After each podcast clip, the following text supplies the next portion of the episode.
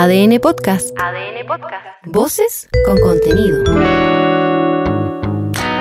Hola, soy Leo Honores y te invito a hacer una pausa necesaria para conocer los temas que están marcando la agenda hoy.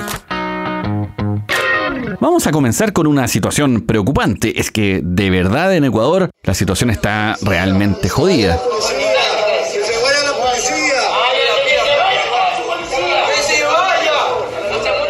Que escuchas es parte del momento en que un grupo de delincuentes, todos fuertemente armados, ingresaron a un canal de televisión interrumpiendo la transmisión en vivo. En las primeras horas de incidentes murieron ocho personas en Guayaquil. Se desató allí una ola de violencia de parte de bandas de crimen organizado. Todo esto comenzó con una serie de motines en las cárceles. Fue tanto que el gobierno tuvo que declarar estado de excepción constitucional. Ojo ahí con eso, como para dimensionar en qué circunstancias reales amerita. Digo, a la luz de la discusión que se ha dado también aquí en la copia feliz del Edén. Pero no me quiero desviar de eso. El gobierno ecuatoriano definió que estaban bajo un conflicto interno armado para así justificar el sacar a las fuerzas eh, policiales y también a las fuerzas militares a las calles y combatir en contra de al menos 21 bandas de crimen organizado. Este es el jefe del comando, Jaime Vela, declarando que no se va a negociar con grupos criminales. A partir de este momento, todo grupo terrorista identificado en el mencionado decreto se ha convertido en un objetivo militar. El presente y el futuro de nuestra patria está en juego y ningún acto de terror nos hará claudicar. No vamos a retroceder ni a negociar. Estamos actuando con firmeza y contundencia en contra de todo intento de desestabilización y caos que se pretende realizar dentro del territorio nacional. Esta lucha dará sus triunfos con el apoyo de todos y cada uno de ustedes. Cumpliremos con nuestro juramento de defenderlos con nuestras vidas si fuera necesario. Por otra parte, diferentes países, entre ellos Chile, han expresado a través de sus cancillerías muestras de apoyo a la institucionalidad y también, por supuesto, a las autoridades locales ecuatorianas, aunque los más preocupados son los vecinos peruanos, que reforzaron su frontera. Y hablando también de seguridad, pero aquí, en el reino, en medio de la escalada de delitos violentos que remecen eh, la seguridad de nuestro país, el equipo de crimen organizado del Ministerio Público reveló que de noviembre a la fecha hay 82 causas con características de este fenómeno y de ellas el 78% son homicidios. Es más, la cifra de estos aumentó un 12% durante el 2023 y la modalidad de secuestros extorsivos también va aumentando. Así que ojo ahí con esos datos respecto del crimen organizado.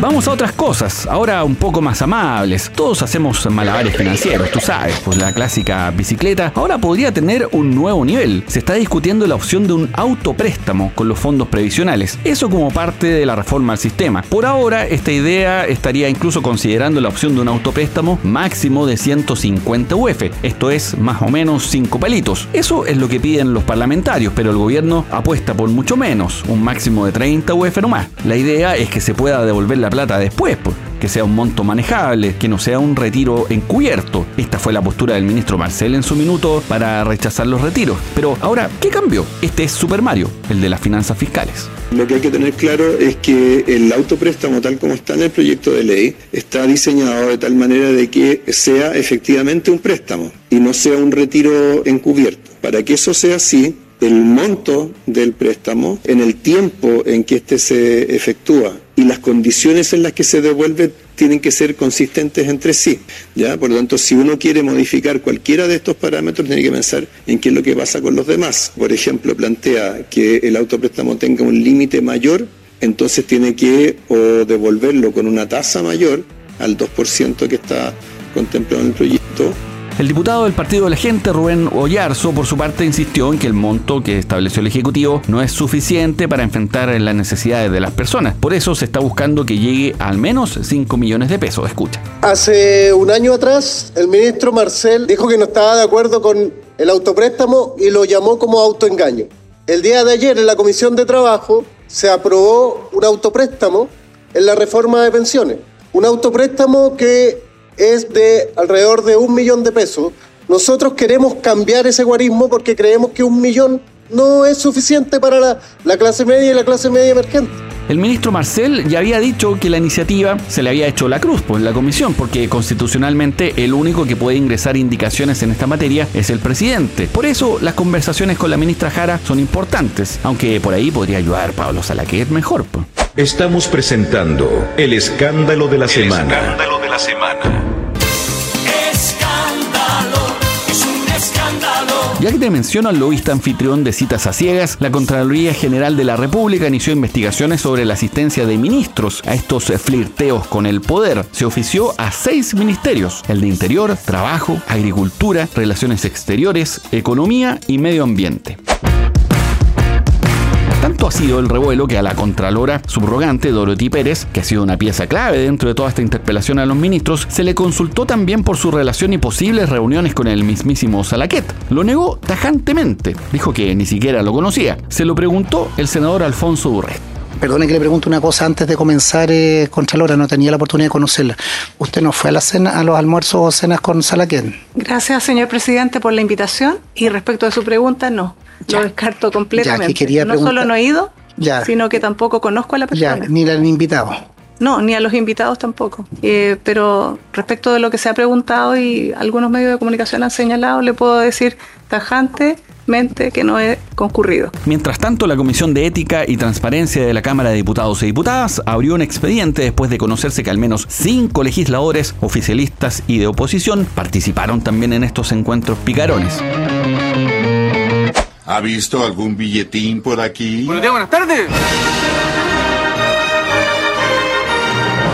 Otro lío sigue siendo la situación del general Yáñez. Acuérdate que va a ser formalizado por los excesos policiales en el marco del estallido social. Mientras pasan los días y aún el fiscal nacional Miguel Ángel Valencia no toma una decisión sobre la solicitud de inhabilidad para el fiscal jefe de la Fiscalía Centro Norte, Javier Armendaris, y también de Jimena Chong.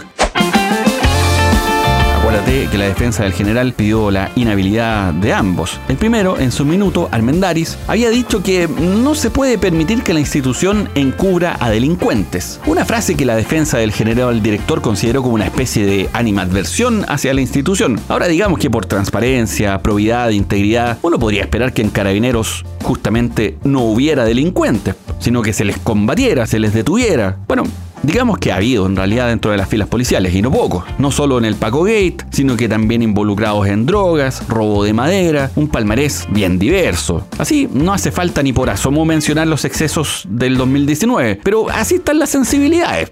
Esto dijo el fiscal nacional.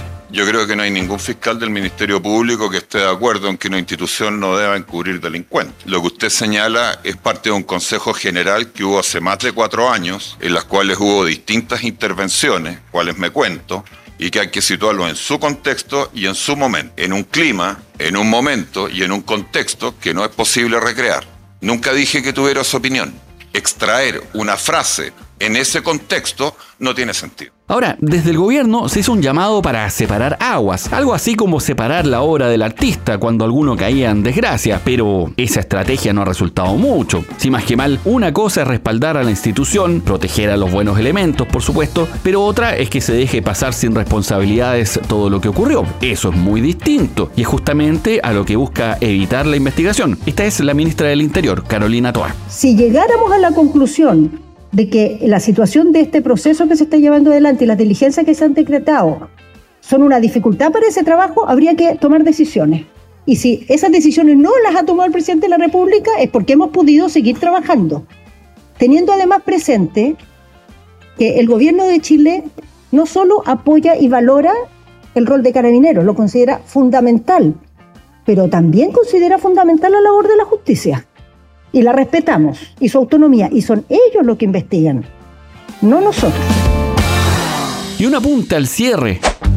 En medio de los llamados a aplicar la eutanasia a perros callejeros en San Pedro de Atacama, la presidenta de la Asociación de Municipalidades, Carolina Leitao, dijo que no se pueden establecer métodos de exterminio masivo. Aquí la discusión se puso brava. Es que en San Pedro hay cerca de 4.500 perros sin dueño. Imagínate si se contaran los que hay en Valparaíso o en el sur del país, porque la situación sanitaria y medioambiental es grave, porque ponte tú, los pumas se las ven de colores con los perros, ni hablar de las crías de guanaco, los pudú, suma y sigue, hasta llegar a casos como el de una mujer brasileña que fue atacada por una jauría.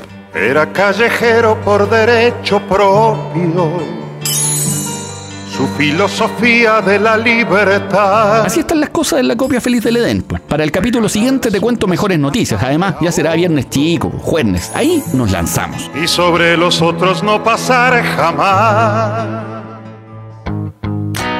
Soy Leo Honores y esta fue una pausa necesaria. Ya sabes cómo va el día. Comparte este capítulo o escucha los anteriores en adn.cl, sección podcast, en podiumpodcast.com o donde escuches tus podcasts.